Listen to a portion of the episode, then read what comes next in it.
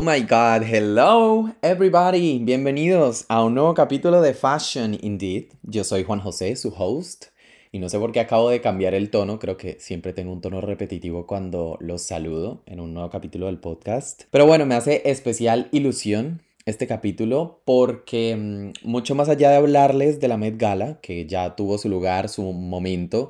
y al ser un evento tan, tan extremadamente mediático, siento que igual su durabilidad en el tiempo es muy corta. La Met Gala dura un par de minutos, se podría decir así, y es tan efusivo, todo se llena de la Met Gala, los hashtags se incrementan, el contenido es completamente invasor, me atrevería a decirlo, pero eh, sube tan rápido que es como que a los tres días ya, se acabó, se acabó la Met vamos a ver qué van a hacer al año siguiente. Quise hacerles este capítulo a raíz de varias etiquetas que me hicieron en un video en TikTok, ya saben que me encuentran allí como arroba jch-o de Janes. Estuve inactivo de hecho en los días de la Met porque así es la vida, se me, se me dañó el móvil y no tuve acceso a, a compartir ni analizar la gala, iba a ser un en vivo. Pero bueno, la vida, los planetas, el eclipse, Mercurio, todo quisieron que fuese así. Así que aquí estoy. Este capítulo no va a tratar de la Met Gala, por el contrario, va a ser específicamente sobre Karl Lagerfeld, como pueden ver en el, en el título del capítulo. Y decidí hacer este capítulo extra precisamente porque hay demasiada información suelta en la internet, en redes sociales, sobre todo en TikTok. Y créanme que todo lo que les voy a contar hoy y mi punto de vista viene con mucho respeto, con mucha investigación detrás. No solamente porque Karl Lagerfeld sea personalmente mi diseñador favorito, sino que es importante entender el espacio de las cosas y creo que esto es un problema que tenemos los seres humanos hoy en día gracias y o por culpa de las redes sociales y es que queremos que todos los espacios se presten para todo. Y así como hay momentos en los que, no sé, solamente se puede hablar de deportes y estamos en la Liga de Deportes o en un Mundial de Fútbol que, se que pertenece directamente a esta industria de los deportes, también hay un momento de moda en donde se habla de moda y quiero comenzar precisamente diciéndoles que la Met Gala, que es celebrada en el Museo Metropolitano de Arte de Nueva York y que ha crecido tanto con los años y que no solamente tiene el ingenio de Anna Wintour, de Eleanor Roosevelt, de Diana Breland y todas estas historias que hay en internet que me fascina escuchar y leer todos estos libros, estos capítulos en YouTube de personas investigando sobre la Met Gala, sobre para qué funciona. Pero hoy precisamente quiero hablarles es del personaje Karl Lagerfeld y de por qué estaban haciendo una Met Gala en su honor. Creo que han habido muy pocos diseñadores a los cuales les han dedicado una Met Gala y han resaltado su trabajo mientras ellos estaban con vida. Creo que este fue el caso de Yves Saint Laurent porque la mayoría de veces hacen estas retrospectivas que by the way Karl Lagerfeld las odiaba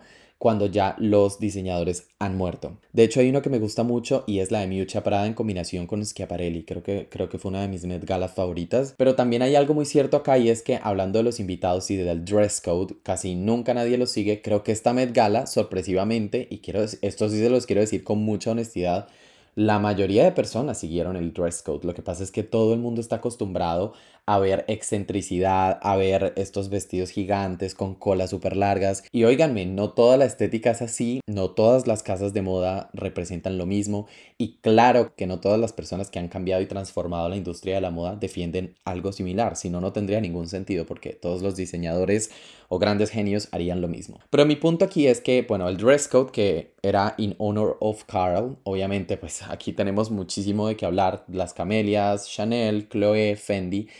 pero separando el tema de la Met Gala, que siento que igual este tema ya pasó, me llamó mucho la atención un video eh, de una cuenta que se dedica a la cancelación de personajes históricos, ¿vale? Hay algo que sí que me gustó de, de todos estos videos, porque no solamente vi uno, pero me etiquetaron bastante en el video de Karl Lagerfeld, evidentemente porque no solamente me gusta, sino que he venido haciendo un, un, cubrimiento especial sobre Carl durante las últimas semanas, preparándome precisamente para la Met Gala, compartiendo todo lo que he investigado, todo lo que he descubierto en libros, en videos, con realmente bastante dedicación. Y me llama mucho la atención que en esta cultura de la cancelación estamos poniendo en tema de juicio y en tema de juzgar no solamente la moral de una persona que, y quiero que me ponga mucha atención en esto, cometió muchos errores mediáticos, hablando del cuerpo, pues de un cuerpo que no le pertenece, aunque él también transformó su cuerpo en un tiempo.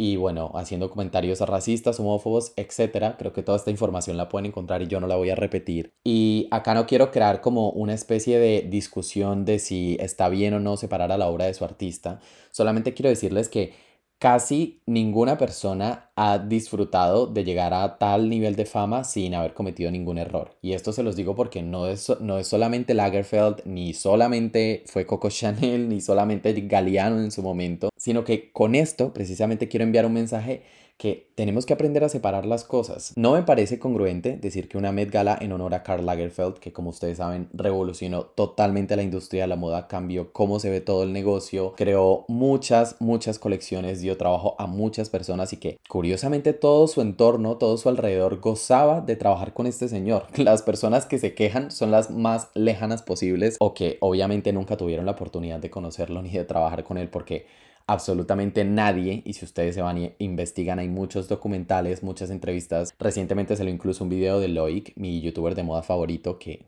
lleva grabando 20, 30 años a toda la industria de la moda y con un acceso impecable. Pero lo que les quiero decir es, esta persona cometió muchos errores en el pasado y eso no le quita la importancia a su trabajo y a lo que agregó y dio a la industria de la moda. Y lo dije en un video explicando y haciendo un poco de debate, no es, digamos que no es cuestión de discutir, es debatir claramente con muchos argumentos. Y mi punto aquí es, si se celebra la Met Gala, que es el Instituto del Vestido y que se está tratando de recoger fondos para preservar no solamente los trabajos de las personas que hacen la curación de todo este contenido, sino también preservar el legado de diseñadores y la historia del mundo, porque la moda a través de los siglos y pasan y pasan los años, sigue contando nuestra historia, la historia de la humanidad. Me llama mucho la atención que todo el mundo aprovechó obviamente el momento para sacar entrevistas, para sacar todo de contexto y enfocarse en algo que precisamente no era el tema de la gala ni nunca ha sido el tema de la Met Gala en general, no solamente esta de Carl, sino en el pasado cuando lo han hecho con otros diseñadores, oíganme, todos han tenido muy malos momentos, el mismo YSL Yves Saint Laurent tuvo también momentos que obviamente no voy a tocar acá porque precisamente ese no es el punto. Si una gala de beneficencia se celebra en pro de resaltar el trabajo de una persona en la industria de la moda, ese es el tema.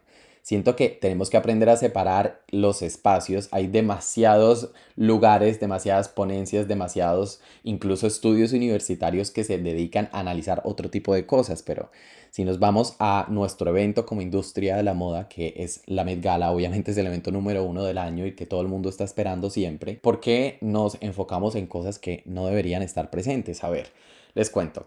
Todas estas controversias, todas las palabras que Lagerfeld dijo, que claramente yo tampoco estoy de acuerdo con ninguna ni con ninguna de sus posiciones, que siento que cada persona es libre de estar o no de acuerdo con esto, y también que cada persona es libre de hacer lo que le funcione a cada uno. ¿Qué quiero decir con esto? Que si a las personas les funciona decir nunca voy a gastarme 10 mil euros en un flat bag de Chanel porque no me representa como marca ni como valores ni su fundadora ni sus diseñadores me representan, it's okay, it's fine, es lo que funciona para ti. Pero si otra persona, por el contrario, logra separar a una persona de que le guste algún objeto o alguna marca y, y, que tenga la posibilidad de adquirirlo, claro está, pues siento que eso va en la decisión de cada uno y por eso reitero, cada uno de nosotros tenemos una opinión muy bien formada y en este caso yo me levanto a defender la mía porque claramente he recibido muchos comentarios diciendo que por qué defiendo a una persona que estaba tan en contra, no sé, de que las personas del mismo sexo adoptaran o que no tenía ningún sentido que lo defendiera. Pero mi punto aquí es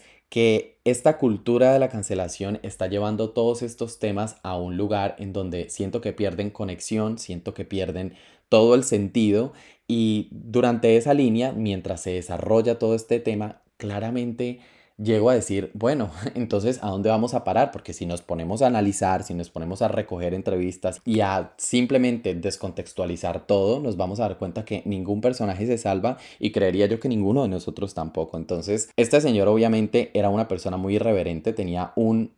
modo de ver la vida y un punto de vista muy, muy, muy sharp y creo que lo fue desarrollando desde que fue muy pequeño porque su madre, incluso hace poco me vi una entrevista que me llamó mucho la atención y es que su madre cuando ella trabajaba para Fendi, Chanel y todo, nunca quiso asistir a ninguno de sus desfiles porque tenía una madre tan dura, porque fue muy dura con él en su infancia, y a lo mejor esta sea una de las razones por, por, las cuales él desarrolla este tipo de personalidad. Pero en la entrevista él dice, mi madre nunca quiso venir a ver ninguno de mis shows porque decía que no quería ver a su hijo cómo trabajaba para volver a otra gente rica o cómo trabajaba para otras personas. Y aquí ya hay una connotación, obviamente yo no soy psicólogo y no quiero decir que esta sea la razón, pero quiero decirles que estas personas tienen su pasado muy marcado y esto es lo que las vuelve tan irreverentes y tan seguras del arte que están creando. Entonces, hablamos de una persona que dibujaba 24/7, que no descansaba y que si al final creó esta dinámica de trabajar para muchas casas de moda al mismo tiempo, incluso llegué a leer que me pareció un poco absurdo que fue gracias a él que la industria de la moda se, se volvió una industria en donde las personas no pueden descansar, en donde todo el mundo tiene que, que estar overworked todo el tiempo para poder obtener una vida medianamente normal. Entonces yo digo como que, hey, estos parámetros y este tipo de vida y este tipo de situaciones le funcionaban a él, pues por su estilo, por su personalidad y por sea lo que sea que le haya pasado en algún momento de su vida. Pero mi caso aquí es como que todo esto se desenvuelve y crea este tipo de conversaciones en un momento en donde este no es el foco, en un momento en donde el foco es celebrar el trabajo de un hombre en una industria por más de 65 años, la preservación de la alta costura, la protección del legado no solamente de Coco Chanel ni de la casa de las hermanas Fendi, sino la preservación, el cuidado que tenía este señor con las personas que trabajaba a su alrededor. O sea, si ustedes se detienen a leer sus biografías, que yo me he leído varias ediciones de diferentes periodistas y he encontrado muchos detalles y esta persona con sus guardaespaldas, con las personas que le ayudaban en su casa, con las personas que conocía en Chanel, era una persona supremamente suelta en temas de dinero, ayudaba a las personas cuando lo necesitaban y esto es algo que también encontraba en la biografía de Chanel, lo cual es, lo cual es extraño porque esta cancelación, eh, cuando cancelan o tratan de cancelar a un personaje histórico como he leído, a su vez está preservando y que luchó hasta el final y creó incluso una colección que son mis colecciones favoritas de Chanel al año, que son Métier d'Art. Y estas colecciones celebran la mano de obra de los artistas de todos estos talleres franceses que iban a morir y Carl los reunió todos y recientemente Chanel abre un edificio que se llama Le 19M en París, en donde están todos estos talleres, todas estas personas conservan su trabajo y les hablo de personas que ya son muy mayores, pero que saben hacer tan bien su trabajo que lo continúan haciendo con toda la pasión y el amor del mundo porque trabajan las plumas, trabajan los tejidos, trabajan el tweed, el cuero, las casas que también les ayudan con la marroquinería, con los zapatos, los materiales. Entonces yo digo, de esto sí no se habla y este debería ser el tema de la Met Gala. Este debería ser el tema del que todos estuviéramos diciendo, wow, ok, vale, no estoy de acuerdo con todos los comentarios que hizo, lo saco de aquí, pero si me vengo a ver una exposición o a ver la, la alfombra roja de la Met Gala, que es solamente la parte mínima para llamar la atención de la prensa y de las personas que quieran comprar una entrada a este exclusivísimo evento, este debería ser el foco que tendríamos ¿Qué tener ahora? Ahora les digo bien, siento que en parte para sobrevivir a una industria tan cambiante, tan un poco asesina, por así decirlo, esta irreverencia y esta determinación en estos personajes ha sido clave y nunca han dejado de ser quienes son y eso los llevó al lugar en donde llegaron y por eso marcaron la historia de alguna manera. Entonces, si bien podemos o no estar de acuerdo con todo esto que encontramos a lo largo de la historia de la vida de estas personas y de sus errores y de sus momentos en los que metieron la pata, también deberíamos tener el espacio y la capacidad de decir, ok, vale, lo separo totalmente de aquí y vamos a hablar de moda y vamos a subir videos hablando precisamente de eso. Vale, es muy muy válido que por otra parte no nos guste la estética del artista, no nos gusten sus diseños, no nos gusten las colecciones que llegó a hacer para la casa y eso está normal. No a todo el mundo le gusta Chanel, no a todo, no a todo el mundo le gusta Fendi and that's okay, pero las habilidades que tenía esta persona para estar súper conectada a la cultura pop, para poder cambiar de tipos de colecciones para la misma casa, presentar dos colecciones de alta costura para casas diferentes en la misma semana, sabiendo lo complicadas que son las colecciones de alta costura. Y miren, quiero ir cerrando este capítulo diciéndoles Así como hay muchos videos y muchos podcasts que por su lado dieron mucho de qué hablar en el tema negativo de Carl, yo por mi parte quiero hacer todo lo contrario y exaltar toda la labor, todo el trabajo, la pasión y el amor que este señor tenía por las casas de moda que pasó, por su trabajo y por su arte. Entonces, Em, simplemente quiero invitarlos a que antes de lanzar todo este tipo de comentarios sepamos en qué plataforma estamos hablando. Claro que es válido decir todo esto, claro que es válido tener opiniones y de hecho me parece espectacular poder tener este tipo de debates aquí leerlos porque he, recibido muchos comentarios en TikTok y me encanta incluso a veces que no están de acuerdo, yo no estoy de acuerdo con lo que leo, pero aún así son comentarios llenos de argumentos y llenos de una opinión que está bien formada. Entonces, si tenemos en cuenta todos estos aportes, la infancia, la adolescencia y bueno, la adultez de este señor que pasó por estas grandes casas de moda, este es el tema de conversación que yo preferiría tener. Y para no tenerlos mucho más tiempo acá, eh, les quiero decir que mis mejores vestidos de la Met Gala, para ya cerrar esta conversación, porque siento que ya nos movimos y la moda se mueve muy rápido. Como bien decía Chanel, la moda es eso que pasa mientras uno va viviendo y tiene que morir para precisamente volver a nacer. Eso suena un poco redundante y raro, pero that's what I read. Mis mejores vestidos fueron, eh, mi número uno fue Anne Hathaway. Me encantó ese Versace Chaneleado, me encantó realmente, creo que fue mi mejor vestida. Me gustó mucho Cara de Levine, sorpresivamente, aunque a muchos no les haya parecido un poco simple. A ver, esta, esta chica y este señor se adoraban y se amaron desde un principio. La reinterpretación del vestido de liso me pareció espectacular. Dualipa en este Chanel Bright que vistió Claudia Schiffer, que la verdad estuve muy triste al saber que no iba a ir porque era mi musa favorita, al igual que Inés de la Frosange, que recientemente acabo de ver por el TikTok que subió una de mis amigas en Colombia. Eh, resulta que a Inés tiene raíces colombianas o algo por el estilo, así que esto está un poco loco, pero bueno, me hubiese encantado que las dos hubieran estado, o sea, creo que este era el momento, pero bueno, ya se dejó pasar. Y Penélope Cruz, Penélope también me gustó, también estaba en un archival de, de Chanel. Creo que hubo varios looks masculinos que también me gustaron. Lo que hizo Olivier Justa también me pareció bastante acertado. Y a lo mejor puede que no haya sido la Met Gala en cuanto a show, porque todo el mundo quiere ver show después de la Met Gala Camp, que fue una de las más eh, virales, bueno, por todo este tema de Lady Gaga y Katy Perry y todo lo que pasó. Pero... Em, siento que de alguna u otra forma me gustó, me gustó lo que vi, no al 100%, pero siento que los resultados eh, no solamente dieron de qué hablar, sino realmente se estaba enalteciendo el reconocimiento del trabajo de 65 años de una persona que lo dio el todo por el todo. Como siempre, quiero escuchar sus comentarios, sus opiniones, déjenmelos en mis redes sociales. Me encuentran en Instagram también como arroba jch y en TikTok nuevamente como arroba jch-o de Janes. Así que los voy a estar leyendo. Espero que les haya gustado este capítulo y prepárense porque el podcast continúa con temas que estoy seguro que les va a encantar.